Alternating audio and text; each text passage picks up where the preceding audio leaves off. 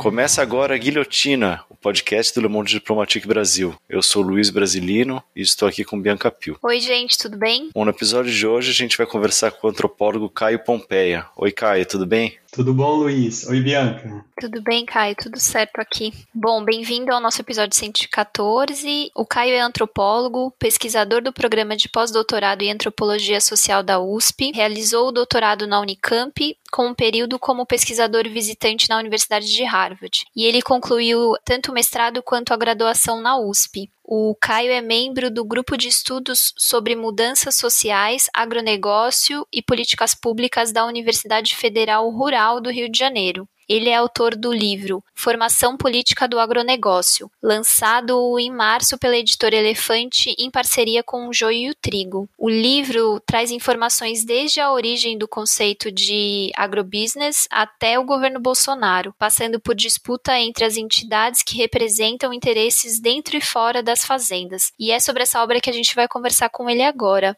Bom, Caio, a gente sempre começa perguntando como é que surgiu a ideia do livro, então a gente queria saber de você, como você decidiu fazer essa pesquisa, como é que foi o processo? Obrigado pelo convite, Bianca e Luiz. O livro surge da minha pesquisa de doutorado. Ali, em, por volta de 2013, 2014, eu tinha começado a atentar para essa polissemia relacionada ao termo agronegócio, né? E comecei a ficar cada vez mais interessado em descobrir outros elementos sobre isso.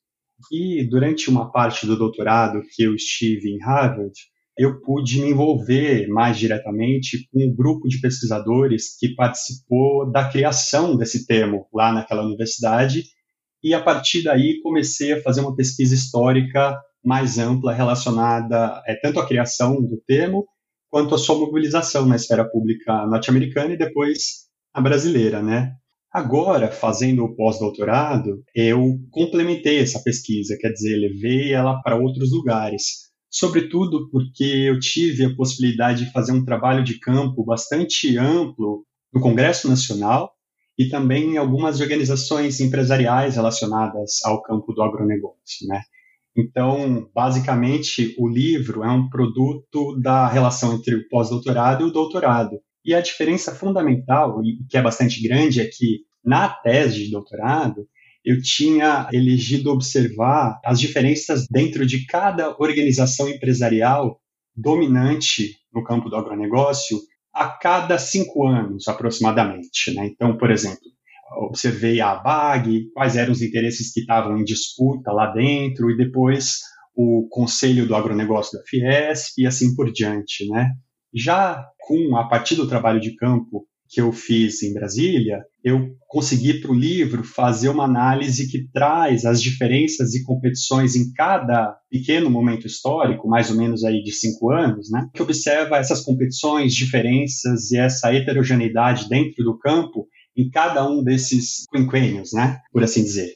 Então, basicamente é isso. Bom, só para quem não sabe, a BAG é a Associação Brasileira do Agronegócio. E Caio, como é que foi o surgimento do termo agronegócio, né? E, que na verdade foi agrobusiness, né? Mas e qual foi o papel da diplomacia norte-americana para espalhar esse conceito pelo mundo? É o termo, essa noção de agribusiness foi criada em 1955, lá no âmbito dos estudos de administração da Escola de Negócios de Harvard. E ele tinha uma motivação, um estímulo financeiro e também político das indústrias de alimentos dos Estados Unidos, que no ambiente de especialização produtiva, tanto dentro das fazendas como nas indústrias relacionadas aos alimentos, e também no ambiente de verticalizações e de necessidade de ampliação da racionalização das relações das indústrias, então, principalmente as de alimentos, de novo, com as fazendas, buscaram dar, criar incentivos para que esses vínculos intersetoriais fossem mais bem compreendidos, né?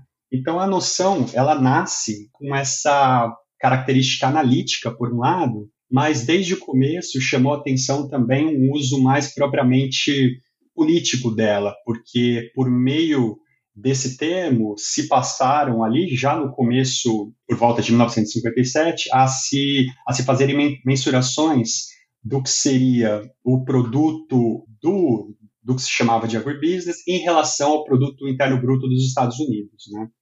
Então ela teve essa dupla face de nascença já, né? Além de uma terceira, acho que vale dizer, que era uma de intervenção nas políticas públicas. Então, era de tentar, para o olhar do Estado e também dos atores que dialogavam com o Estado, que se passasse a olhar com maior atenção os encadeamentos das atividades primárias com aquelas secundárias e terciárias da economia. A segunda parte da pergunta é interessante, porque a criação do termo na academia não passou, certamente não passou despercebido na esfera pública norte-americana, mas não ganhou um impulso verdadeiramente forte. Foi só quando um pacto entre a Casa Branca e um conselho de corporações, tanto antes da porteira da fazenda, quer dizer, tratores, insumos, quanto depois da porteira, indústrias de alimentos e outras, e a partir desse pacto, que também no âmbito de uma inflexão na política externa alimentar norte-americana, que se criou um, vamos dizer assim, um, um contexto político-econômico em que essa noção passou a ter um papel de mobilização política muito importante. Então foi a partir dali, foi justamente a partir desse pacto que a noção começa a ganhar espaço mais forte nos Estados Unidos. Caio,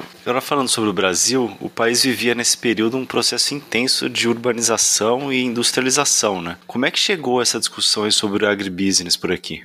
Olha, o termo em si já apareceu em publicações das associações empresariais nos anos 1950, então não demorou muito. Então, por exemplo, há registros de discussões no âmbito da Fiesp, em São Paulo, por exemplo, já com mobilizações relacionadas a disputas intersetoriais em que o uso da palavra era aplicado nessas, nesses conflitos. A CNA também já passou a usar é, logo no começo. É claro que era um uso não muito consistente, não muito reiterado. Né? Então, o que se vê nas décadas seguintes é um uso bastante variado, com uma multiplicidade de sentidos, por jornalistas, por associações patronais, por agentes de Estado também.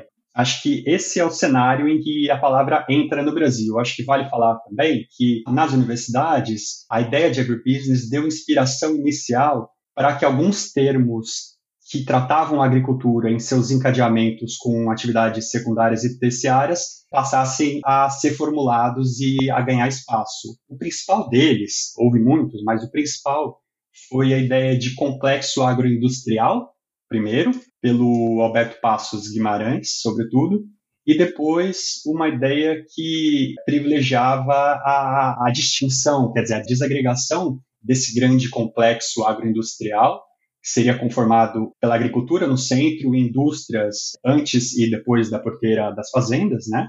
E a noção, então, de complexo agroindustrial, ela passou a ser vista como complexos agroindustriais. Então, chamando atenção para a conformação e posterior consolidação de cada cadeia produtiva relacionada a, a uma commodity. Né? E, Caio, quem teve papel fundamental para consolidar o termo aqui no Brasil? Olha, é interessante falar da consolidação, porque o uso em si existe desde os anos 1950, mas, como eu estava dizendo, é um uso bastante variado, que servia a distintas finalidades, servia inclusive tanto para perspectivas laudatórias de algumas atividades empresariais, quanto a perspectivas críticas a elas, né? como, por exemplo, o Paulo Francis manifestava em, em algumas das colunas que ele assinava no Brasil. Mas a consolidação, de fato, do termo, ela se dá muito depois, ela se dá só no começo dos anos 1990.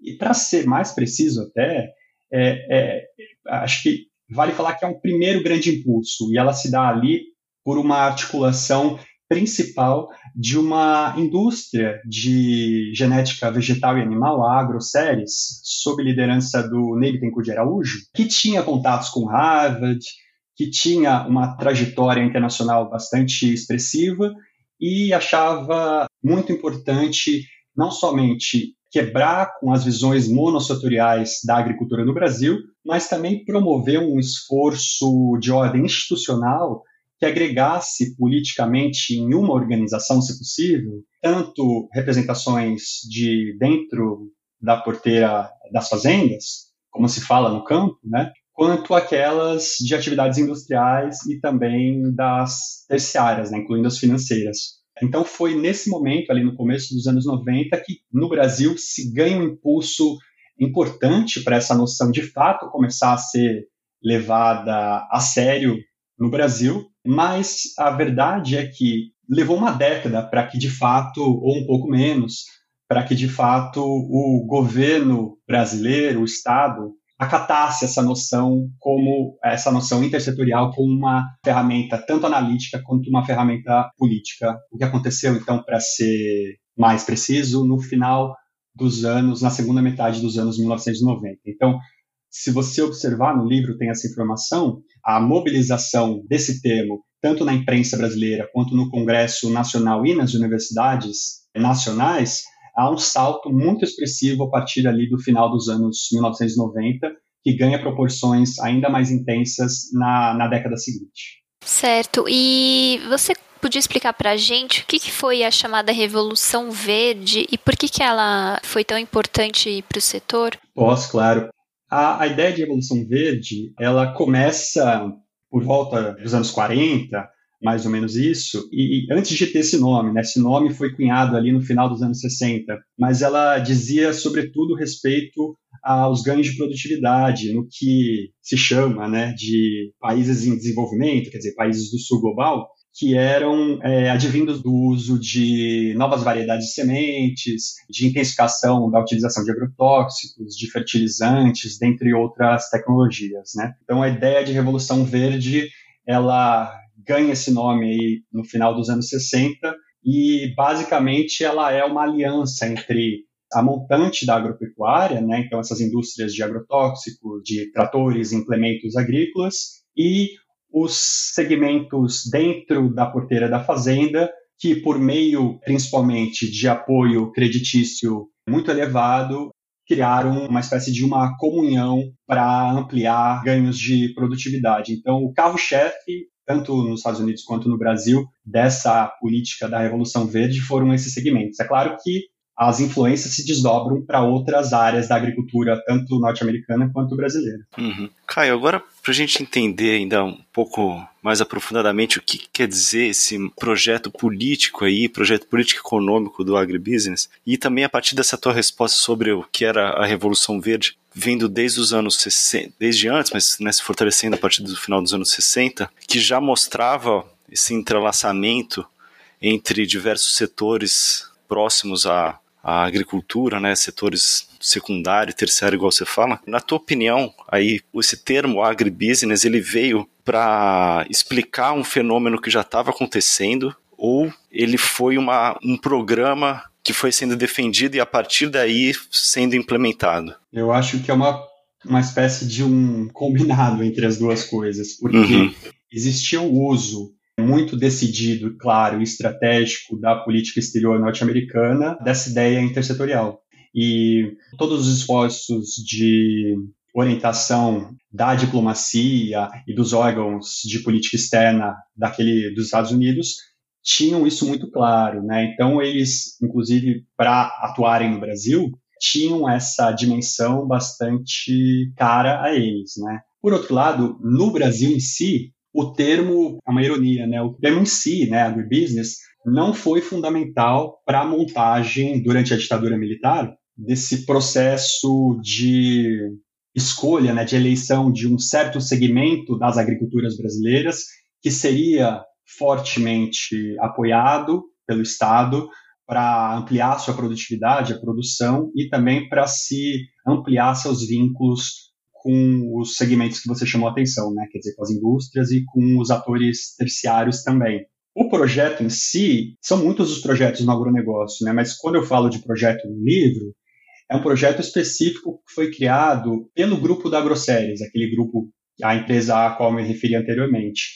Então, era um projeto que recuperava tanto narrativas históricas lá daquele conjunto de acadêmicos e empresários que criou o termo lá nos Estados Unidos e também promovia, tentava promover, né, e de fato conseguiu em parte fazer isso, promover alianças políticas intersetoriais no país. Então o projeto tinha duas dimensões, para ser um pouco mais claro e explícito. Uma dimensão era chamar a atenção na esfera pública brasileira o papel relativo decrescente naquele momento, né, da agricultura e do setor primário como um todo no PIB nacional era, na verdade, um engano, porque a agricultura estava longe de estar isolada de outros segmentos, quer dizer, outros setores da economia, né? e deveria, portanto, ser vista nesses encadeamentos, ser tomada de forma intersetorial. Isso, em termos de legitimação, tinha efeitos, se aceitos, né, muito fortes. Né? E a segunda dimensão é essa, que eu acho que é tão ou mais importante, que foi a partir da aplicação prática, política da ideia intersetorial, é que se começaram a criar organizações que reuniam. Então, desde representantes dos grandes fazendeiros, das grandes cooperativas agroindustriais, com representantes de outros setores. Então, a Associação Brasileira do Agronegócio, a ABAG, é uma primeira manifestação mais formalizada desse processo, que já tinha ganhado um impulso importante durante a Constituinte, na década anterior, e depois um conjunto de outras organizações passa a existir, num processo bastante longo de várias tentativas, acertos institucionais e erros, conflitos, disputas distributivas, alianças, competições inúmeras, né? Mas, de fato, hoje em dia, não é mais possível, quando se pensa nas organizações dominantes do campo do agronegócio, não pensar na intersetorialidade. Então é nesse sentido que eu falo do projeto. Entendi. E agora a gente queria que você comentasse um pouco sobre as divisões internas do setor, né? Quais são os principais personagens? Isso falando aqui no Brasil, né? E quais são as principais disputas assim desses atores, porque não é um bloco que concorda em tudo e que pensa igual, né? Justamente, não, é um campo extremamente heterogêneo. Olha, o, atualmente, é, o livro procura traçar justamente esse processo de luta por hegemonia no campo. Então, vai observando as distintas criações institucionais que vão surgindo, as organizações novas, as que vão sendo também extintas, e como que essas posições relativas no campo vão se movendo. Isso, claro, em relação a um conjunto de determinações político-econômicas que coexistem com elas. Né? Mas vamos lá. Atualmente, a, a, hierarquia é a seguinte: sem sombra de dúvidas, o Instituto Pensar Agropecuária, o IPA, é o núcleo empresarial dominante no campo hoje em dia. Ele reúne aproximadamente 50 associações, a maioria delas nacionais, ligadas, de novo, tanto à agropecuária quanto principalmente às indústrias, menos representações do, de atividades terciárias, mas também elas existem lá. Em segundo lugar, tem um bloco que é constituído e liderado pela Confederação da Agricultura e Pecuária do Brasil, a CNA, que se chama Conselho do Agro. Então, é, é um bloco principalmente das maiores representações da agropecuária no Brasil. Então, por exemplo, você tem lá a representação nacional principal do café, da soja, do algodão e de frutas e de outros segmentos também. Uma participação diminuta das indústrias, essa é uma diferença marcante para o IPA, né? Então, o IPA é muito mais intersetorial. E esses são os dois blocos dominantes. Uma mudança mais recente, que é importante de salientar, é que a CNA montou esse Conselho do Agro justamente tentando recobrar a influência no campo que ela tinha perdido enormemente durante as disputas relacionadas ao governo da presidenta Dilma Rousseff. Naquela época, se a gente lembrar, a senadora Cátia Abreu e então presidente da CNA tinha sido convidada e aceito o convite para integrar o, o, segundo governo da, da Dilma. E isso, dentre outros fatores, causou uma série de, de, de controvérsias entre elites do campo, né? Então, a CNA tinha perdido bastante força. Então, depois, no, durante o governo Temer, quando o novo presidente assume para valer, né, o João Martins, que é da Federação da Bahia, ele achou por bem criar uma, uma entidade que buscasse ampliar o cacife político, a representatividade da CNA, justamente para atuar num contexto em que o IPA era muito, muito predominante. Né? Você tinha, por exemplo, em 2016, algumas federações da agricultura e pecuária que preferiam privilegiar a atuação por meio do IPA do que no próprio sistema sindical encabeçado pela CNA, do qual elas eram constituintes, né? Então, o Conselho do Agro foi criado para competir. A CNA tem relações competitivas com o IPA muito fortes, mas em 2019, no final de 2019, a CNA optou finalmente, depois de muita resistência, em passar a financiar o IPA como as outras entidades que estão lá fazem. Então, entrou formalmente lá para dentro, né? E é claro que isso não significa que a CNA abre mão do papel de tentar liderar o campo, né? É uma, é uma parte da estratégia dela, essa inserção. Mas o que é mais importante ainda é que em 2021 a CNA promoveu uma negociação interna no Instituto e conseguiu, por meio de acordos, inserir o seu principal assessor político como presidente do IPA para o próximo biênio. Então, isso já é efetivo nesse, no momento que a gente está falando, né?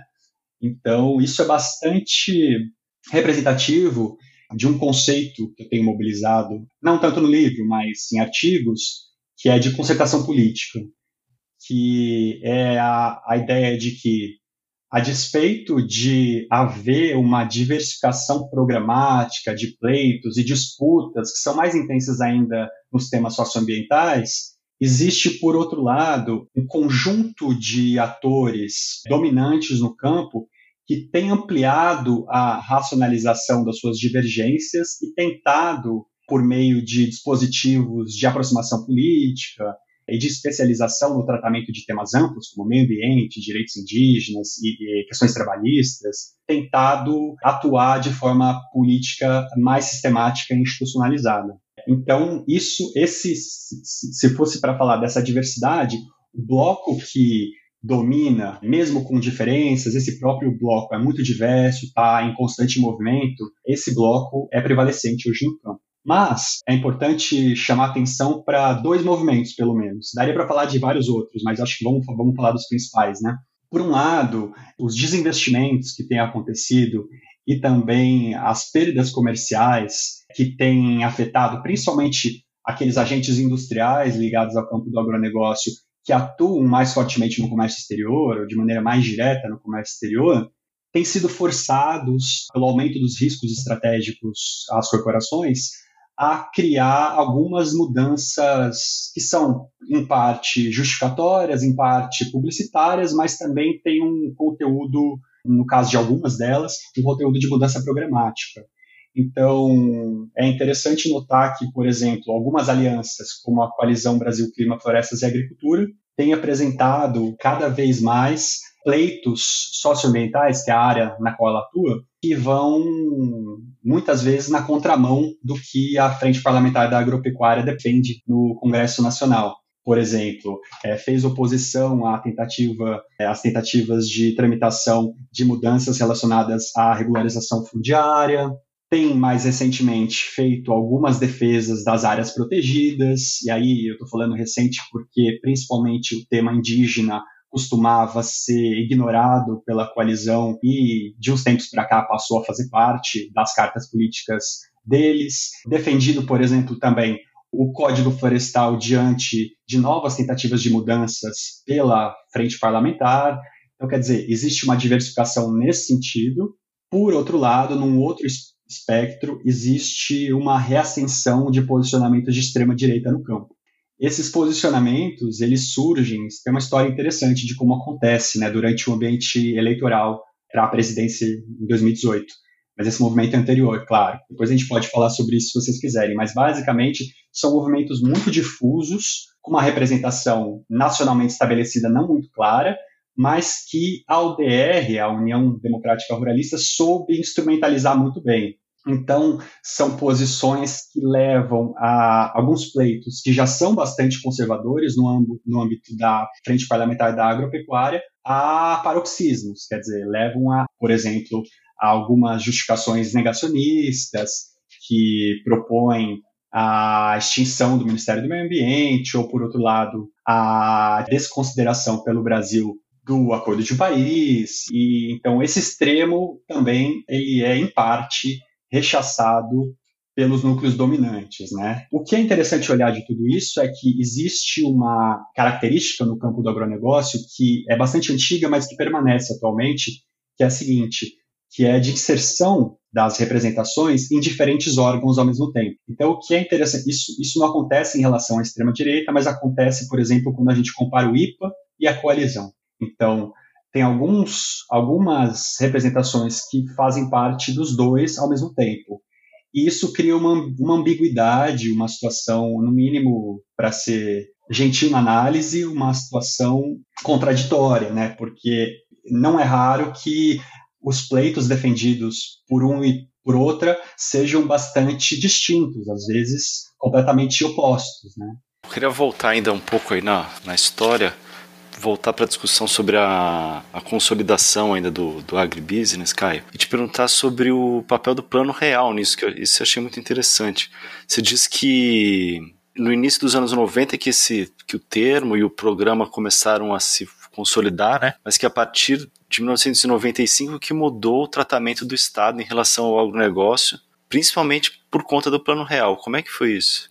Eu, eu não diria que foi principalmente pelo é. Plano Real, mas ele foi um elemento importante. Obrigado por... Sim, claro. É, o que, de fato, é, eu notei na pesquisa foi que durante mais ou menos cinco, seis anos, essa ideia de olhar a agricultura por meio de seus encadeamentos com atividades secundárias e terciárias entrou por um ouvido do governo que estava na época é, no poder e saiu pelo outro lado, né? Quer dizer, foi ignorado. E inclusive pelo próprio pelo próprio governo do Fernando Henrique Cardoso. Mas por volta de 1996, 1997, e aí que entra a questão do câmbio, isso tem relação com o plano real, é que os outros setores da economia sentiam muito mais fortemente a situação do câmbio à época, enquanto que as estatísticas demonstravam que o setor primário, e aí a agropecuária tinha destaque, estavam conseguindo saldos comerciais, o que não deixa de ser uma, uma situação inusitada, porque é justamente por meio de estatísticas monossetoriais, quer dizer, que olhavam para o setor primário, que se abre espaço dentro do governo para se começar a pensar intersetorialmente. O que acontece é, se abre espaço para os agentes da agropecuária e para um espaço de pactuação, esse espaço principal foi o Fórum Nacional da Agricultura, que existiu ali por dois anos, três anos mais ou menos, entre 1996 e 1998, e que teve um papel bastante importante nessa interlocução. Então, quer dizer, em começar a aproveitar esse espaço de legitimação que existia por conta das exportações é, primárias da economia e começar a fomentar o uso desse termo e a aceitação também às entidades intersetoriais por parte do governo. Não à toa, o, FNA, o Fórum Nacional da Agricultura, tinha característica bastante intersetorial. Estava longe de ser uma organização somente liderada pela agricultura patronal. Uhum. Caio, e aí para a gente entender também na prática melhor o que quer dizer isso que a gente está falando da, do agrobusiness e dessa intersecção entre os setores, você Desculpa a pergunta, mas me diz se é possível responder isso, senão a gente pode partir para outra até. Mas você poderia resumir quais são as mudanças que esse processo provocou no campo brasileiro? É, a pergunta de fato é extremamente ampla. Eu vou é. chamar a atenção, eu vou, eu vou, ser um pouco esquemático, porque não dá para fugir disso, para responder tá. assim em pequenos, pequenas pílulas, assim, né? Senão vai ficar impossível. Uhum. Mas eu acho que é preciso reconhecer, por um lado, que houve aumento da produtividade muito expressivo, em parte importante das commodities, mais, por exemplo, na soja do que na pecuária, se for para comparar duas das principais. Houve incremento bastante relevante dos saldos comerciais do chamado agronegócio. Olhando para a relação entre os atores principais, houve um processo de concentração muito grande em vários dos sentidos, isso tanto nas atividades primárias quanto nas atividades secundárias, uma ampliação da importância de agentes financeiros, quer dizer, a ampliação da financiarização do agronegócio. De novo, para manter esse retrato bem esquemático que eu estou fazendo, um aumento da estrangeirização, que eu acho que é notável em, em vários setores, mas tem uma face muito pronunciada em relação às indústrias, como, por exemplo, você, você notar as mudanças que aconteceram em relação às usinas do setor da cadeia de açúcar e álcool é bastante impressionante. Algumas que já eram bastante internacionalizadas, como as de, como a de soja, por exemplo, foi diversificada com a chegada com mais força de trades chinesas, por exemplo. Uma agudização das disputas distributivas, que com as concentrações tanto a montante quanto a jusante da agropecuária, os atores empresariais dentro da porteira sobretudo aqueles médios e pequenos, tiveram muita dificuldade de continuar. Né? Agora, pensando nos efeitos sobre outro, outras agriculturas, outros atores que também atuam no chamado rural brasileiro, né? houve, isso é muito, muito claro, assim, uma, uma crescente contestação de direitos territoriais de povos indígenas e populações tradicionais, um processo de desmonte começa como um processo de enfraquecimento de normas ambientais, com aquela mudança grave ao Código Florestal no começo dos anos 2010, mas que ganha ares cada vez mais dramáticos, com um verdadeiro desmonte das políticas ambientais nos últimos anos, uma dificuldade cada vez maior para a permanência dos produtores não patronais, né? para a chamada agricultura familiar, aí, que reúne um conjunto bastante diverso também de unidades produtivas. Eu diria que se fosse para apontar algumas eu com certeza esqueci algumas importantes, mas essa a pergunta assim feita no calor da hora e para responder de forma resumida é basicamente isso. Claro, tá super bem respondida, cara. Sim, é bastante coisa. E Caio, falando agora um pouco da bancada ruralista, né? Quando que ocorreu a consolidação dessa bancada e também acho que seria importante você comentar o papel delas nos diferentes governos. Ela acabou virando uma espécie de fiadora, né, dos governos. Embora esse termo bancada ruralista já exista há muitas décadas no Brasil, o que a gente entende hoje na imprensa como bancada ruralista começou a se conformar ali mais propriamente no ambiente de disputas em torno da questão agrária da Assembleia Constituinte. Isso está bem documentado na literatura científica, né? tem ótimas análises sobre o tema. Mas o percurso dessa bancada, e incluindo a sua institucionalização crescente nos últimos tempos, que resulta nessa face mais organizada, que é a, a Frente Parlamentar da Agropecuária, FPA. Então é, foi um caminho, foi um caminho bastante heterogêneo, para se dizer assim. Muito resumida, resumidamente também, os pleitos em que essa bancada, nos anos 90 e 2000 tiveram muita facilidade para se aglutinar e atuar foram principalmente dois. Isso também está bem documentado pelos estudiosos. Por um lado, uma atuação de defesa da propriedade privada e dos interesses de atores patronais, em contraposição a tentativas de movimentos sociais e setores progressistas para promover redistribuição fundiária no país e, por outro lado, uma atuação muito forte que envolvia barganhas seguidas com vários governos é, em relação às dívidas, principalmente ligadas ao crédito rural. Então, esses dois temas sempre foram temas catalisadores da união dessa bancada, que sempre foi muito difusa e passou por momentos mais frágeis e mais fortes, e também por momentos em que era mais influenciada por alguns atores, como por exemplo pela UDR, logo no começo dos anos 90, e que passa a ser substituída por entidades como a CNA um pouco mais para frente na década de 90 e depois passa por outras intermediações. E acho que o que é importante falar é que a mudança mais mais notória se a gente não pode dizer que a bancada em algum momento foi irrelevante, é fundamental olhar que a partir dos anos 2010 com a montagem do IPA, mas principalmente ali em meados de 2010, a Frente Parlamentar da Agropecuária a, a, atinge um novo patamar. Quer dizer, antes ela tinha uma influência que estava mais relacionada, mais fortemente relacionada a esses dois temas e uns outros temas de maneira sistemática, com dificuldades, inclusive. Então, que variavam, algumas vezes uns sucessos, outras vezes umas dificuldades.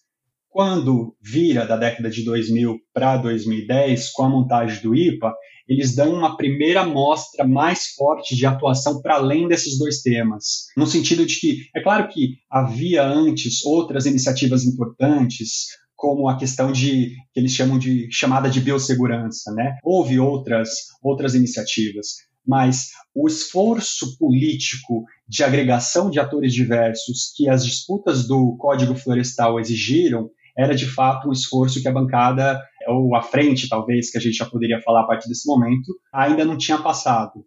Então, a mudança do Código Florestal foi um primeiro grande êxito de uma disputa enorme para além desses dois macro temas que eu falei antes, e essa diversificação de temas vai ganhando espaço é, nos anos 2010 e passa, inclusive, para um outro patamar, que é uma influência no processo político nacional mais amplo, o que se traduz, por exemplo, na fundamental relevância que a frente teve tanto para derrubada da presidenta Dilma Rousseff, quanto para manutenção diante das duas denúncias da PGR em relação ao presidente Temer. Então, nos dois casos, ou nos três, né, já que foram duas votações em relação ao Temer, nos dois casos, ou nos três, né, desculpe, um papel muito, muito, muito importante. Então, é possível dizer que esse papel sobre o Estado atinge um momento centralmente, quer dizer, um momento central no processo político nacional por volta da metade dos anos 2010. É justamente no momento em que a Dilma forçada a sair e o Temer assume, né? Isso depois ganha novos contornos e com o governo Bolsonaro é um pouco mais complexo, porque com a reascensão, por um lado, da extrema-direita, há influências no campo, há influências até sobre o IPA e a Frente Parlamentar da Agropecuária, mas também com a diversificação programática, há também contestações por outros lados, né? Por exemplo, de setores industriais e financeiros que perdem com algumas posições mais extremistas. Então, esse lugar da frente, ele não é o mesmo que existia durante o governo Temer, por exemplo. Né? Ele é um pouco mais complexo, por assim dizer. Eu caí. E como é que você explica esse fortalecimento da bancada ruralista e da frente nesse período? Passa pelo boom das commodities, o relacionamento que ele teve durante o, o, governo Lula, né? Lembrando, isso era uma pergunta que eu ia te fazer, mas aí você acabou me dando o gancho, que o Roberto Rodrigues, né, o ministro da Agricultura durante o governo do Lula, era presidente da Associação Brasileira do Agronegócio, né, a ABAG. Então eles tinham uma relação muito próxima, apesar desses dois governos, do Lula e da Dilma, também terem comportado, né, forças contrárias aos interesses do agronegócio. Mas como é que você enxerga esse fortalecimento nesse período até chegar ao momento atual? Eu acho que uma, uma, um elemento que, se não me falha a memória, eu não trouxe, eu acho que é fundamental, que eu deveria já ter colocado, é que o IPA e a mesa diretora da F, FPA atuam de forma conjunta, institucionalizada e sistemática. Então, na verdade, são dois braços de uma mesma tecnologia política que é público-privada. Então, isso também explica o fato de a CNA, após muita relutância, ter feito um movimento de maior aproximação formal com o Instituto Pensar Agropecuária e, portanto, com a própria mesa diretora da Frente Parlamentar da Agropecuária. A questão relacionada a esse processo de como vai se dando o fortalecimento ela é, de novo, bastante variada também. A permanência do ministro Roberto Rodrigues se deu na maior parte da primeira gestão do governo Lula. A relação foi bastante conflituosa. Então, você tinha, por um lado, um apoio vibrante do Estado a políticas que interessavam, como por exemplo política creditícia, que interessavam aos agentes dominantes nas cadeias produtivas ligadas ao agronegócio, mas por outro lado você tinha também no governo a construção de espaços que envolviam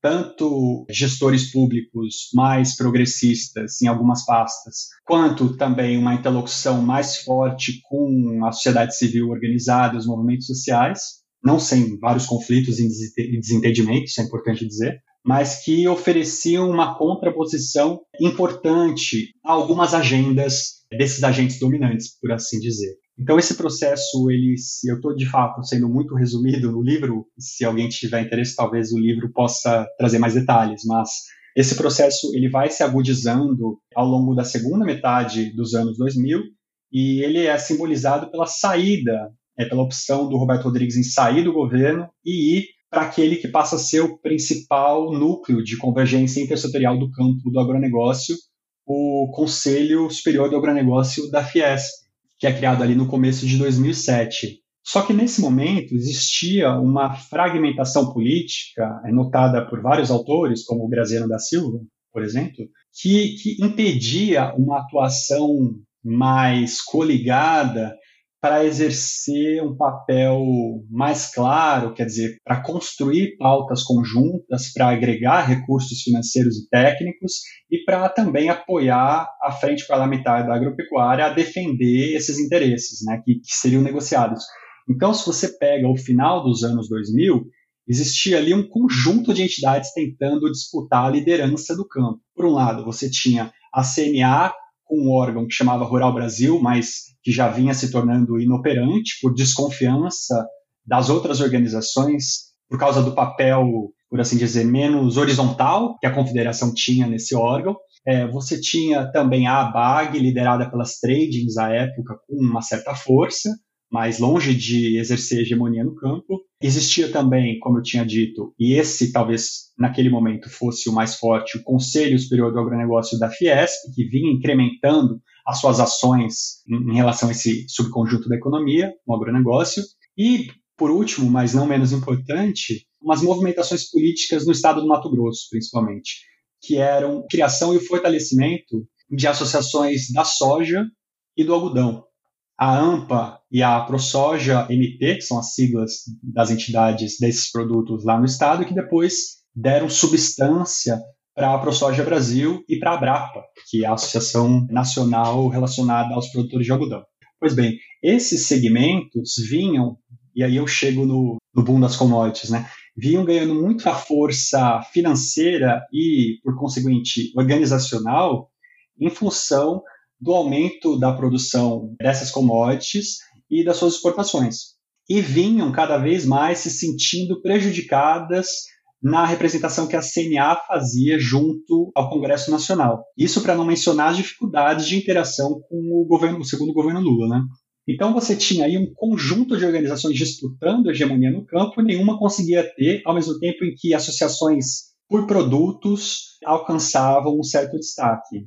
Quando surge em meio a vários conflitos, quer dizer, conflitos em relação a conflitos agrários, conflitos indígenas, conflitos trabalhistas, principalmente quando surgem os ambientais, com a questão do Código Florestal à frente, esses atores perceberam, ou, é difícil se precisar, eu acho que importa menos se isso foi premeditado ou não, mas o que importa dizer é que houve, a partir daquele momento, os elementos políticos, econômicos que possibilitaram que essa pulverização política começasse a ser revertida. Isso não, não significa que a partir dali seria criada uma entidade representativa só, muito pelo contrário, a diversificação seria mantida ou até ampliada, mas que se criariam grandes fóruns intersetoriais e com representação muito ampla que passariam a exercer a predominância indiscutível no campo para o tratamento das grandes questões políticas que se relacionavam ao agronegócio. E então, só para tentar ser breve, essas organizações no Mato Grosso vinham já de própria iniciativa se distanciando um pouco do guarda-chuva representativo da CNA e tinham decidido, com recursos próprios, passar a apoiar um, um escritório político ligado a alguns parlamentares da FPA, que à época estava bastante desmobilizada. E, de fato, só conseguia voltar rapidamente a se organizar em torno daqueles dois macro temas que eu, que eu falei. E, então, nesse momento aí de, de final dos anos 2000 e virada para a próxima década, esse escritório começou aos poucos, por essa dupla algodão-soja, que envolvia também milho, né?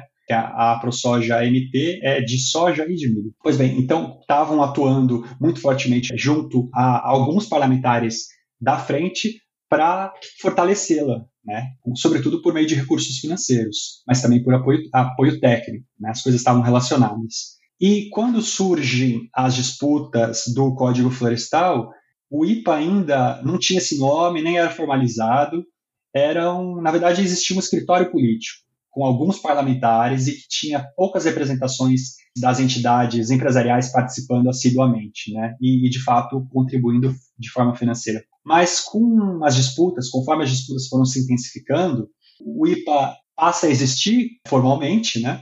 Mas ele, de fato, vai se consolidar só mais para frente. Mas o importante é dizer que esse escritório da FPA passa a ser um ambiente de orquestração público-privada, quer dizer, de organizações é, empresariais e parlamentares, para conseguir, de fato, mudar o Código Florestal. E esse é o grande impulso que passa a mudar a configuração, e o que eu chamo num artigo na Revista Brasileira de Ciências Sociais, de mudar o padrão de organização política prevalecente no campo e também a forma de representação dominante nessa arena intersetorial. Mas isso é claro que é um processo, né? isso vai acontecer ao longo dos anos 2010 e toma um impulso muito grande com a adesão que várias das organizações fazem às propostas de o, de o Michel Temer assumir a presidência. Então isso acontece com bastante força ali em 2016, principalmente, e um pouco em 2017 também. Então, se havia somente algumas, dava para contar nas mãos, no começo dos anos 2010, as entidades que atuavam sistematicamente com esse escritório, quando a gente chega em 2016, já eram quase 40 atuando. Então, quer dizer, isso eu digo sistematicamente, com reuniões no mínimo semanais,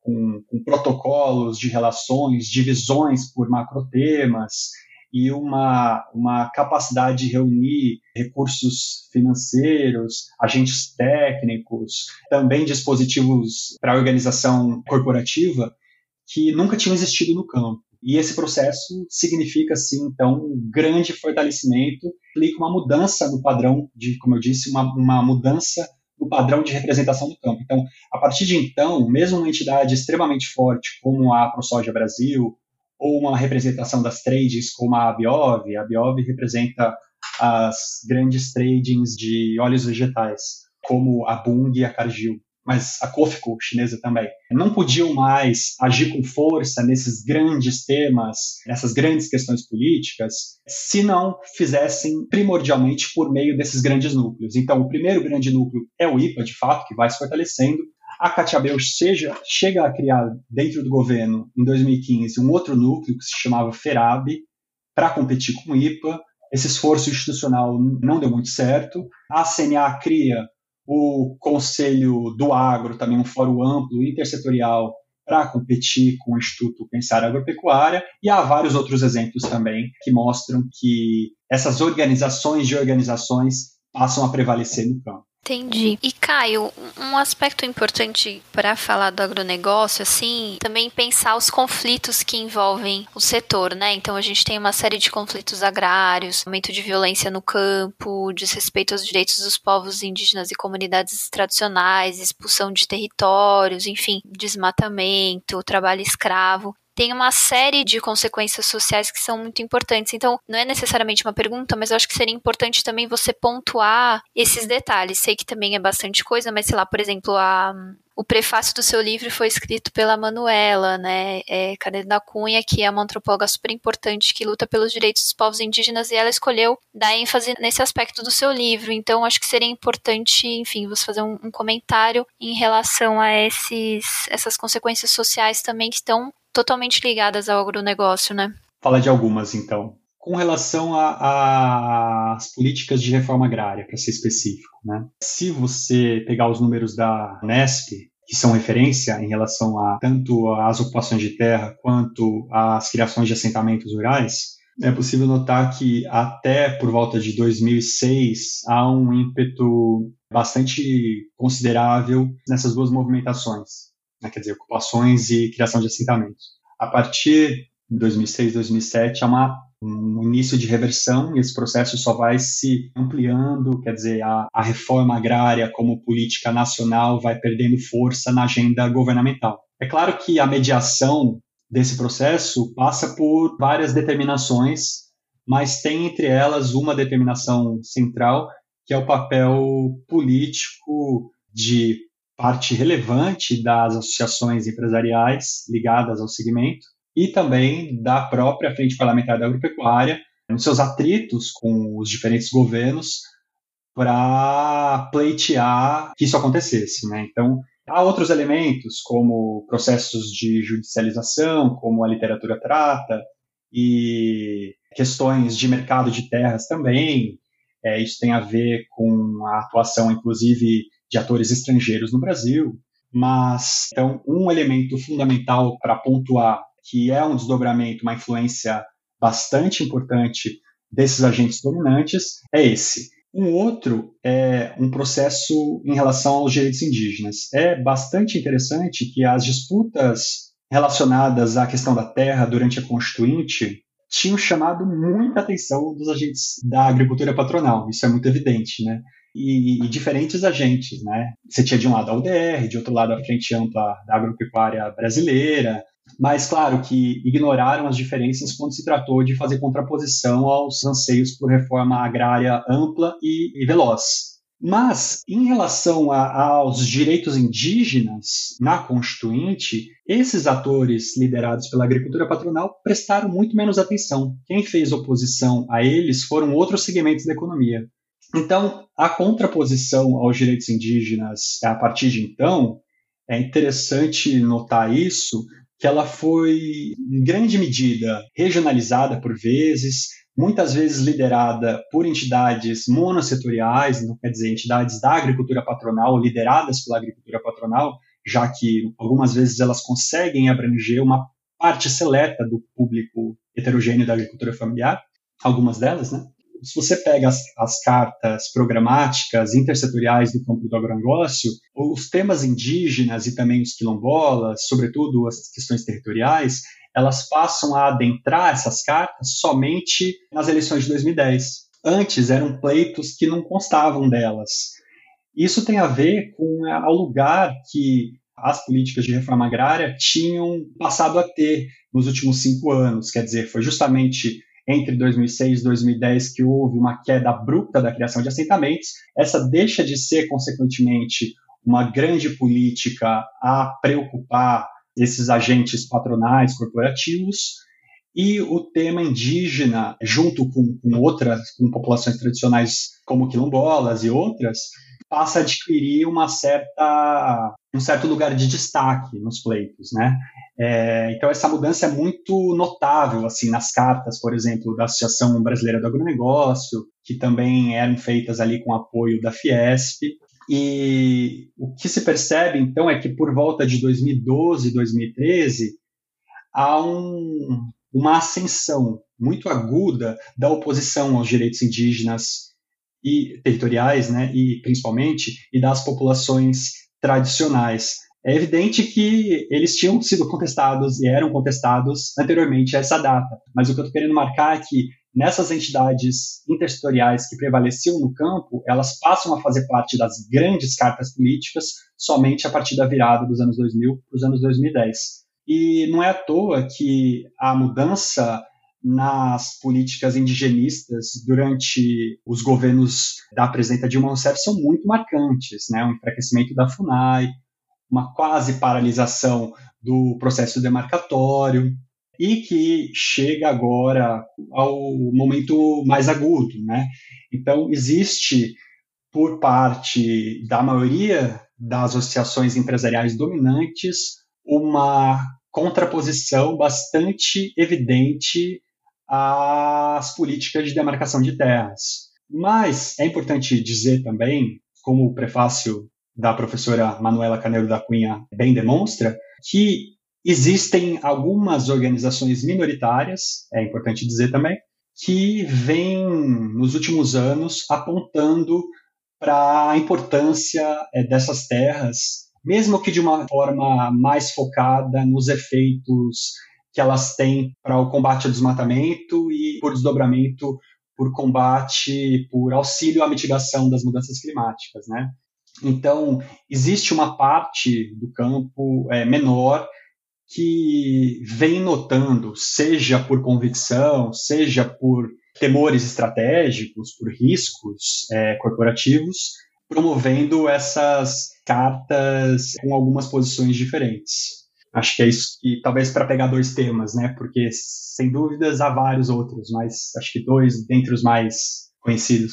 Caio, você citou aí a paralisação das demarcações, enfraquecimento da FUNAI, mesmo a questão do Código Florestal, tudo durante o governo da da ex-presidenta Dilma. Né? No entanto, isso não impediu, nem longe disso, que os setores do agronegócio praticamente fossem unânime na hora de defender o impeachment em 2016. Né? Você pode descrever um pouco como é que foi esse processo? É, se eu não me engano, mais de 80% dos membros da bancada ruralista votaram a favor do impeachment. Né? Tem um elemento interessante nessa questão que é a seguinte: houve uma diferenciação bem grande em relação a esse tema dentro do campo do agronegócio. Então, quem primeiro começou a fazer essa contraposição ao governo da presidenta Dilma foram alguns segmentos localizados com poderes regionais, principalmente no Sudeste, uma parte também é, no Centro-Oeste e no Sul do Brasil. E a UDR foi uma das representações que, de novo, ali pelas suas características, conseguiu se sobressair, né? E logo no comecinho de 2015, a UDR, já representantes da UDR já estavam fazendo mobilizações contrárias ao governo, ao segundo governo de Dilma Rousseff, e também contestando já desde início a própria ida da então presidente da CNA, Cátia Abreu, para dentro do governo. Né? Então entenderam como uma traição aos agentes patronais essa, essa migração dela. Vai passar mais ou menos um ano para que o próximo ator de peso no campo faça uma manifestação clara, uníssona, favorável à saída da presidenta, que foi a Fiesp e, por consequência, o seu Conselho Superior do Agronegócio. Isso aconteceu só no final de 2015. Então, teve um ano, e isso tem a ver com aquele ressurgimento de algumas posições mais extremadas no campo, que vai ter reverberações no processo eleitoral de 2018 também. Se vocês quiserem, depois a gente pode falar disso. Isso tem relações com o governo do presidente Jair Bolsonaro também. Mas foi só aí que a Fiesp anunciou publicamente essa posição. E o interessante é que a CNA, nesse ínterim, estava sendo disputada, a Cátia Abreu como presidente licenciada, e algumas federações a favor dela, outras contra, ela tentando, de certa forma, administrar negociar alguma a, as crescentes oposições que também ganhavam força por conta da, da crise fiscal do Estado brasileiro, né, na época.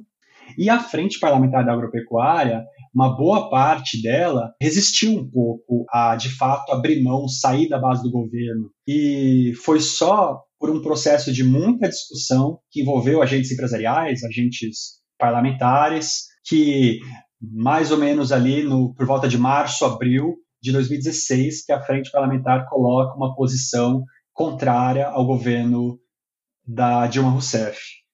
Então, houve um movimento bastante diferenciado no campo do agronegócio né, em relação a esse tema, em relação à contraposição à Dilma e também, o, principalmente, o apoio ao Temer, né, porque chegaram no governo do Michel Temer uma possibilidade de continuar mantendo algumas políticas fundamentais que interessavam as principais cadeias de commodities, e também conseguir enfraquecer algumas estruturas de governo que estavam articuladas, por sua vez, com conferências, com formas de interlocução com a sociedade civil organizada, os movimentos, que faziam contraposição, contraposições, melhor dizendo, que causavam incômodos, como, por exemplo, as disputas que envolviam agentes patronais e não patronais, era uma, um pleito já dos agentes dominantes há muito tempo a extinção do Ministério do Desenvolvimento Agrário. Isso, não por acaso, foi uma das primeiras decisões do governo Temer. Existia, embora tenha havido, durante o governo da presidenta Dilma, uma diminuição drástica do reconhecimento dos direitos territoriais tradicionais, é importante dizer que tinha havido algumas ações de desintrusão, como no caso dos Chavante de Marautsed, no Mato Grosso, que envolveram uma ação bastante articulada do Planalto para acontecerem. Então, existiam algum, alguns aspectos, como outros ambientais também, questões trabalhistas, que eram, para falar de forma direta, pedras no sapato, na ótica dos agentes dominantes do campo. Né? Então, existia, claro, uma predisposição contrária já a governos do Partido dos Trabalhadores, havia a crise agudizando todo esse processo, então, acho que é de um conjunto de elementos. Eu acho que eu acredito que eu deixei alguns de fora, inclusive, né? São vários fatores que influenciaram nesse sentido, que possibilitaram que essas representações fossem uma a uma com uma certa distância de tempo entre elas, aderindo ao governo Temer, né? Certo. E na sua avaliação, quais foram os principais retrocessos ambientais que favoreceram o agronegócio a partir de 2016, aí, quando o Temer entra? Eu acho que, primeiro, eu eu pensaria, se vocês permitem, pensaria no agronegócio de forma heterogênea. De fato, acho que é importante existir que há atores diferentes. Então, dependendo do estímulo ou da mudança na política pública ou do que se faça, você pode agradar um e desagradar o outro.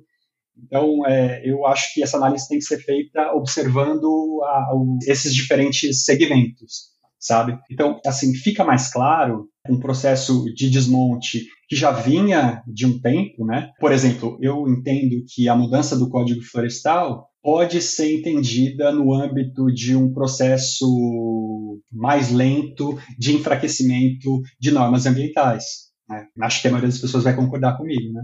Esse processo ganha impulso nos anos mais recentes, isso ganha impulso com algumas iniciativas ou tentativas do governo de Michel Temer, mas é inegável afirmar que durante o, o, governo atual, esse processo tem sido levado a consequências muito mais drásticas e amplas, né? Então, assim, em termos de grau, é uma mudança muito extrema. E aí eu retomo a questão da heterogeneidade no campo. Então, para alguns segmentos, vamos lá, vamos pegar por questões.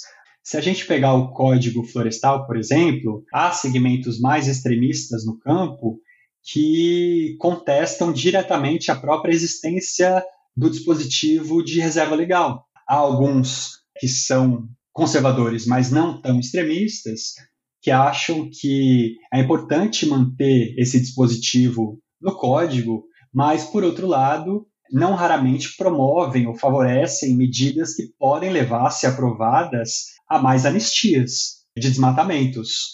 E você tem também alguma parte das representações que procura se opor a essas mudanças, quer dizer, que observa as mudanças no Código Florestal como um tiro no pé dos interesses de exportação do Brasil, quer dizer, ou que saem do Brasil, da, da, exportação de commodities que saem do Brasil. Então, eu olharia assim, dessa maneira, quer dizer, há partes que preferiam que fosse ainda mais extremado o desmonte, e ele já é bastante drástico. Há partes que apoiam firmemente, eu diria que os atores dominantes hoje apoiam essa atual política ambiental, que é de desmonte, muito forte, extremamente sério e preocupante, grave, e há segmentos que cada vez mais é, notam riscos estratégicos, já começam a sentir desinvestimentos, já começam a, a sentir perdas comerciais e tentam atuar contra parte das iniciativas de desmonte. Caio, você falou, mencionou algumas vezes isso e realmente é uma questão fundamental. Eu queria te pedir para fazer uma análise sobre a adesão do agronegócio ao bolsonarismo. Como é que isso aconteceu, em quais graus e em que sentido isso é expressão de uma ascensão da extrema direita, né, que sempre esteve aí no presente, né, no, no campo brasileiro, mas que ganhou muita força nos últimos anos. Durante o processo eleitoral de 2017 e 2018, houve uma divisão bastante pronunciada no campo do agronegócio. É interessante que, se por um lado as principais representações, aquelas dominantes, as grandes associações nacionais, tanto da agropecuária quanto das indústrias, preferiam um candidato do PSDB, o partido naquela época estava em disputa ainda, né, em relação a qual seria o político a ser indicado, o então deputado Jair Bolsonaro percorria áreas rurais de distintas regiões brasileiras, participando de eventos de boiadeiro, de reuniões de sindicatos, de outros eventos que envolviam principalmente atores, lideranças locais da agricultura patronal, e para isso contou com uma articulação importante com entidades como a UDR, e, e, foi bastante expressiva nesse sentido o tratamento que o, no final de 2017 o candidato Bolsonaro recebeu quando visitou a mansão do IPA, que foi um tratamento bastante distanciado é um tanto quanto desconfiado também por parte de alguns parlamentares, alguns deles ligados ao PSDB, mas que achavam que o grau de extremismo das propostas, como por exemplo o grau a, a, a que as falas anti-indígenas, anti-ambientais e a favor do aumento das possibilidades de uso de armas nas áreas rurais, é, a intensidade desses discursos parecia demasiada, até contraproducente. E eram acompanhados aí por entidades muito fortes é, no IPA. Nesse ínterim, a própria CNA promoveu um debate, como ela costuma fazer nas eleições presidenciais, convidando os principais candidatos que, com base em uma carta programática apresentada pela Confederação, fazem uma discussão sobre as propostas para esse subconjunto da economia. E o, o candidato Bolsonaro ignorou o convite e não foi. A CNA ficou muito contrariada. Então, existiu uma, uma espécie de clivagem política bastante interessante. Por um lado, segmentos com poder local, muitas vezes de produtores médios, patronais, né, principalmente, e pequenos, que também eram muitas vezes economicamente subalternos no campo e sentiam cada vez mais as disputas distributivas com as indústrias, começavam a apoiar cada vez mais esses pleitos que eram modulados para satisfazê-los, né, operando justamente numa diferenciação dentro do campo do agronegócio e uma resistência de parte das representações em Brasília a essas proposições, né?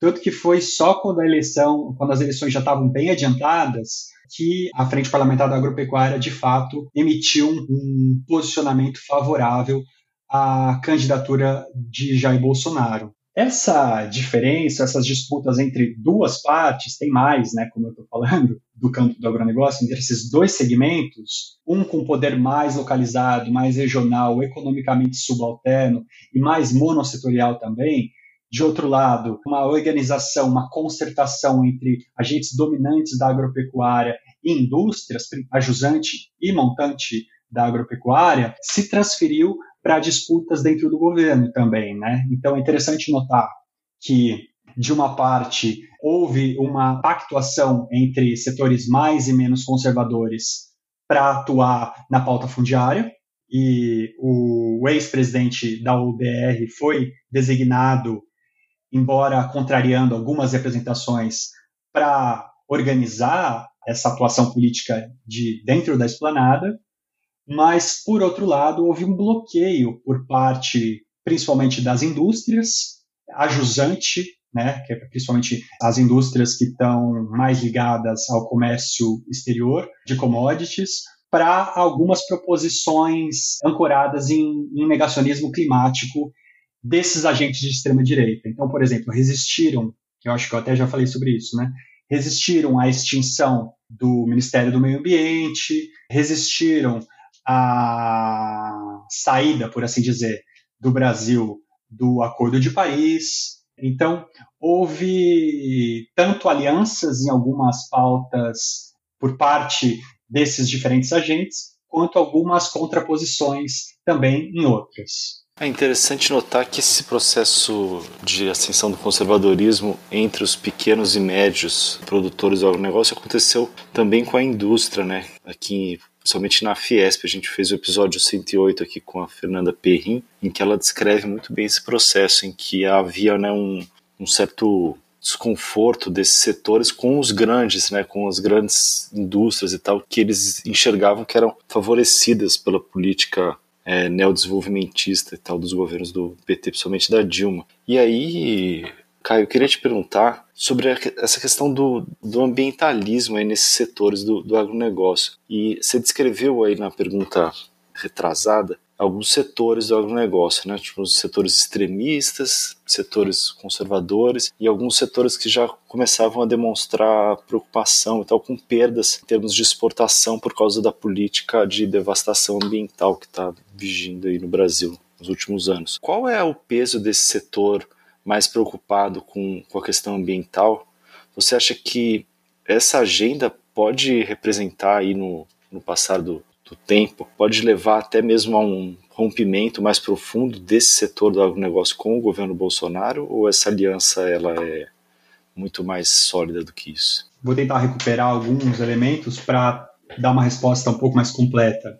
Uhum. É, o que eu, que eu tenho analisado é que o aumento das ameaças e também realização de desinvestimentos e as perdas comerciais tem de fato promovido um, uma, uma, diferenciação grande no campo, quer dizer, ampliado a diferenciação que já existia, né, em várias dimensões. Uma delas tem a ver com os esforços justificatórios diante das críticas, né, e críticas tanto internacionais quanto no Brasil, que são também diferentes nesse heterogêneo campo. Por outro lado, há uma outra dimensão que é de esforços publicitários, né, que muitas vezes buscam reforçar posições contestar os críticos né, e achar que trata-se de uma, sobretudo, de uma perseguição política por interesses comerciais e que dessa forma, tendo essa natureza, tem que ser contrapostos por uma forte e rápida é, e ampla é, estratégia publicitária, né? Há também uma terceira dimensão, então se tem uma que é justificatória, outra que é publicitária, há uma terceira que ela é programática, né, essa diversificação. Então, diante das críticas, o que é possível notar é que alguns segmentos têm de fato exposto posição na esfera pública em claro apoio à atual política ambiental do governo Bolsonaro. E esses atores ampliaram a sua incidência no IPA neste ano, vale dizer. Por outro lado, há aqueles atores que estão principalmente preocupados com o, o, o aumento do desmatamento na Amazônia. Essa é uma questão central. Mas é claro que não é só isso. Se você atentar às mudanças programáticas nas cartas da coalizão Brasil Clima, Florestas e Agricultura, você vai notar que há outros elementos que são defendidos, que se contrapõem à atual política ambiental do governo. Mas há um conjunto de contradições aí. Então, se há alguns elementos que são, de fato, podem significar mudanças com alguma relevância, há contradições que são marcantes, eu acho que das quais não se pode fugir.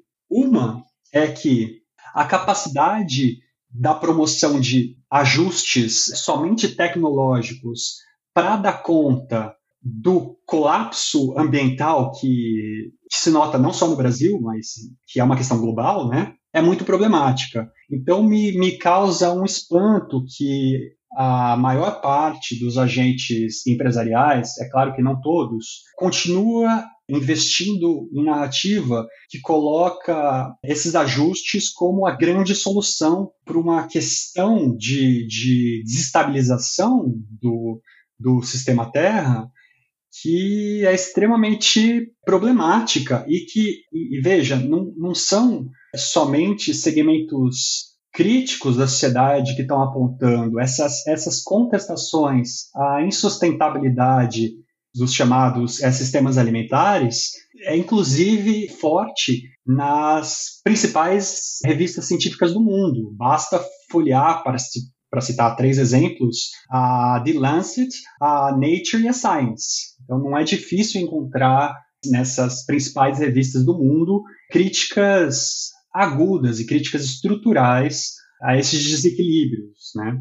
Então, essa é uma primeira questão, e as respostas, assim, as formas de como que essas questões podem, podem começar a ser resolvidas estão em disputa, obviamente, né? Então, há uma outra questão que é contraditória também, que a despeito de as alianças empresariais que se contrapõem à política ambiental atual apontarem algumas metas relevantes que têm que ser consideradas para, por exemplo, frear o aumento do desmatamento na Amazônia ou ampliar a fiscalização a ilícitos ambientais, em muitos dos casos há uma tentativa de subalternizar alguns temas que são fundamentais nesses aspectos socioambientais e que implicam elementos que incidem sobre a, as mudanças climáticas. Vamos pegar uma, por exemplo, os direitos territoriais indígenas.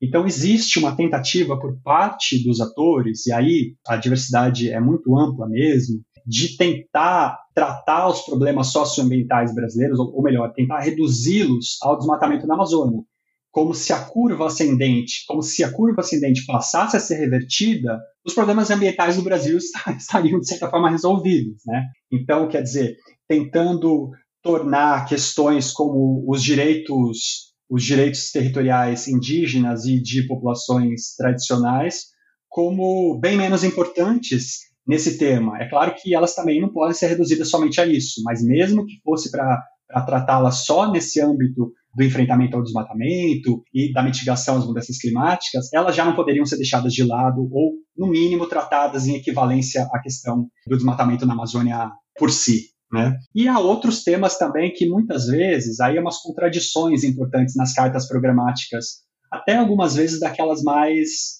contrárias ao governo que, por exemplo, no que tange a biodiversidade, a gente tem visto cada vez mais ganhar força na literatura e na, na literatura diversa, inclusive na, na, literatura veterinária, da biologia, estudos que crescentemente têm mostrado a importância da biodiversidade na regulação de doenças zoonóticas, por exemplo. Isso é um campo que está se, tá se fortalecendo, ainda precisa de mais estudos e de mais evidências, mas o que já tem sido mostrado é bastante alarmante. E a gente nota muitas vezes uma fala com relação à biodiversidade que evita o âmago da questão, quer dizer, que, que fala da importância da biodiversidade, mas de fato, em outros pleitos que são defendidos, não consegue manter a coerência com a defesa de fato da reversão da erosão, da erosão da biodiversidade que se tem notado no Brasil e no mundo. Bom, tudo isso para chegar nesse tema do rompimento. A questão é a seguinte: até agora, o que tem sido tratado como racha tem sido um, um racha programático. Então, quer dizer, disputas por programas, né? mas tem tido baixa capacidade de afetar institucionalmente os órgãos dominantes. Porque existem uma, um conjunto de incentivos para além dessas questões que promovem a concertação desses agentes é, prevalecentes no campo, que passam por questões de tributação, disputas com relação a isso, influência em grandes reformas no Brasil, por relações internacionais, passam por influências na política de crédito, por vários outros temas. Então, precisa ser levado em consideração que o rompimento institucional é mais difícil de acontecer do que o programático. Né? Então você vê a participação no IPA presente de entidades que têm programas bastante diferentes. Agora, é possível que, caso haja ampliação dos riscos estratégicos à parte das corporações, que elas sejam levadas a atitudes mais amplas, atitudes institucionais, inclusive, e que possam mudar esse cenário. O que eu estou dizendo aqui, até agora, isso não aconteceu, né, e já houve contestações e, inclusive, perdas que aconteceram. E até, até agora, não, não, isso não aconteceu. Mas pode ser que haja sim. Então, isso pode implicar, inclusive, efeitos nas relações dos agentes empresariais, nos diferentes agentes empresariais, com relação ao governo Bolsonaro. E, Caio, é um outro aspecto também importante em relação à consolidação da imagem do agronegócio é a mídia, né? E a gente não pode deixar de mencionar a campanha que é exibida na Globo diariamente, né? Agro, a indústria riqueza do Brasil. E a gente queria que você comentasse quais foram os impactos dessa campanha para o setor, né?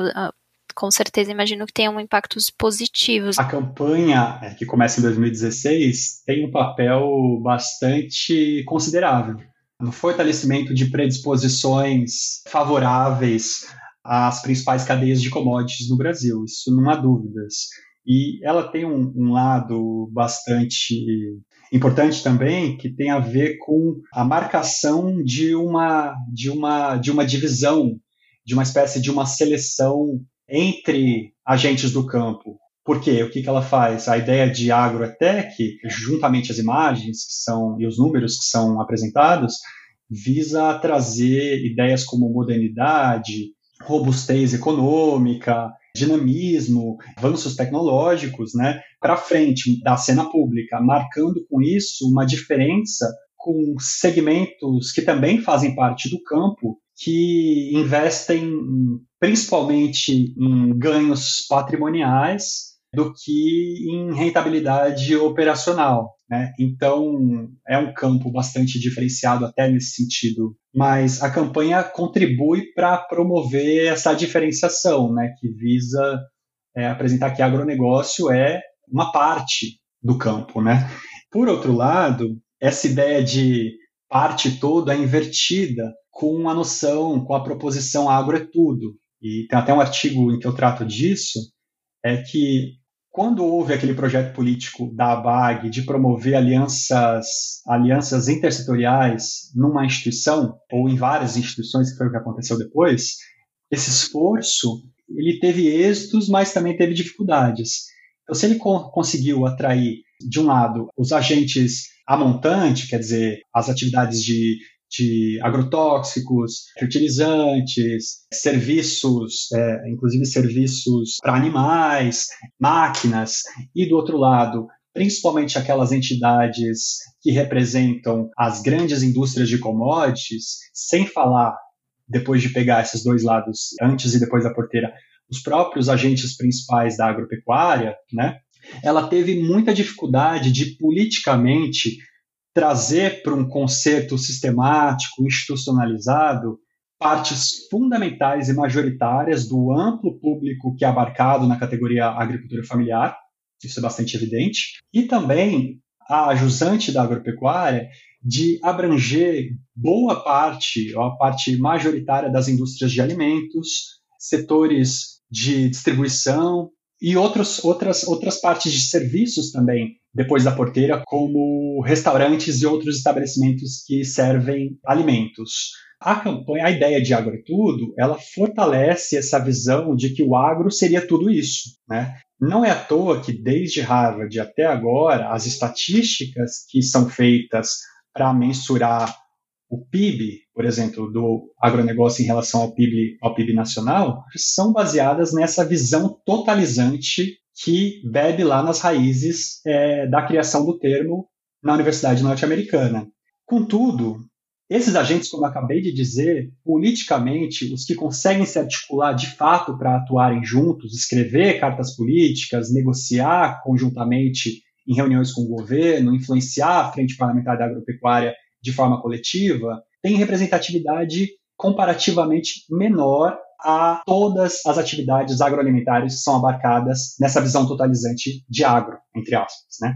Então, a campanha ajuda a fortalecer essa ideia e esse manto totalizante é vestido politicamente nas horas de, de disputar é, políticas, tanto no executivo quanto no legislativo, e na hora de tentar legitimar os pleitos por essa parte dos agentes que conseguem se reunir. Caio, a gente está terminando, mas não queria deixar de te perguntar sobre, sobre as perspectivas aí do, do agronegócio, quais programas e quais agendas que eles estão defendendo agora para o próximo período. Claro, eu posso falar.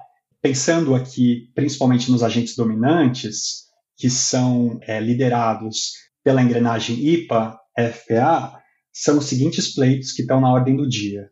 A chamada regularização fundiária, o licenciamento ambiental, o tema dos agrotóxicos, a reforma tributária e também algumas questões vinculadas a territórios indígenas. Isso tem a ver, por um lado, com a questão da atribuição para as demarcações e, por outro lado, com iniciativas para legitimar a inserção de terras indígenas demarcadas em circuitos internacionais de commodities agropecuárias. Isso funciona principalmente por meio de arrendamentos, mas também por formas correlatas de atuação empresarial em terras indígenas. Perfeito. Caio, bom, muitíssimo obrigado pela entrevista, pelo seu tempo, foi uma longa entrevista e desculpa desde já pelas perguntas aí que eu fiz e te obriguei a simplificar aí tua análise que é tão complexa, cara. Imagina, faz parte. é isso. Luiz, você tem algum recado para os nossos ouvintes? Sim, falar que a nossa edição de maio está disponível já e o tema é justamente a, o agronegócio e a situação da fome no Brasil que explodiu aí nos últimos meses, né? Mas que já vinha crescendo há muito tempo. É, e a gente procura entender qual a parcela de culpa do agronegócio nisso daí. Maravilha. Lembrando que a partir de R$ 9,90 você faz a sua assinatura digital. É só acessar diplomatic.org.br barra assine. Valeu, gente. Até a próxima. Até semana que vem.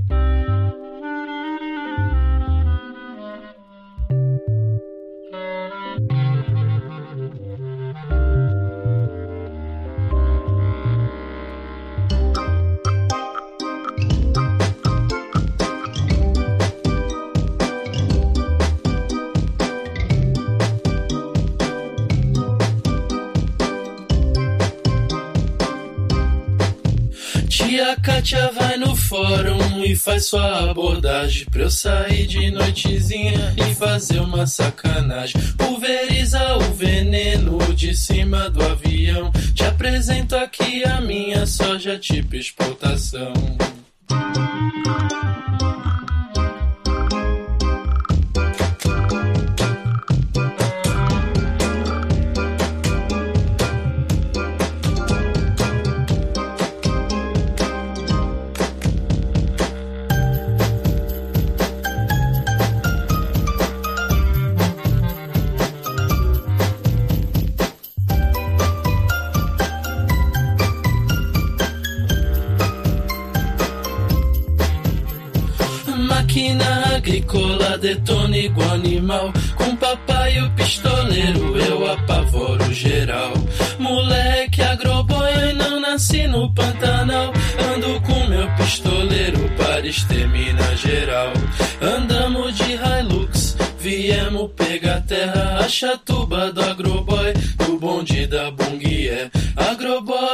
come soja, depois come capim.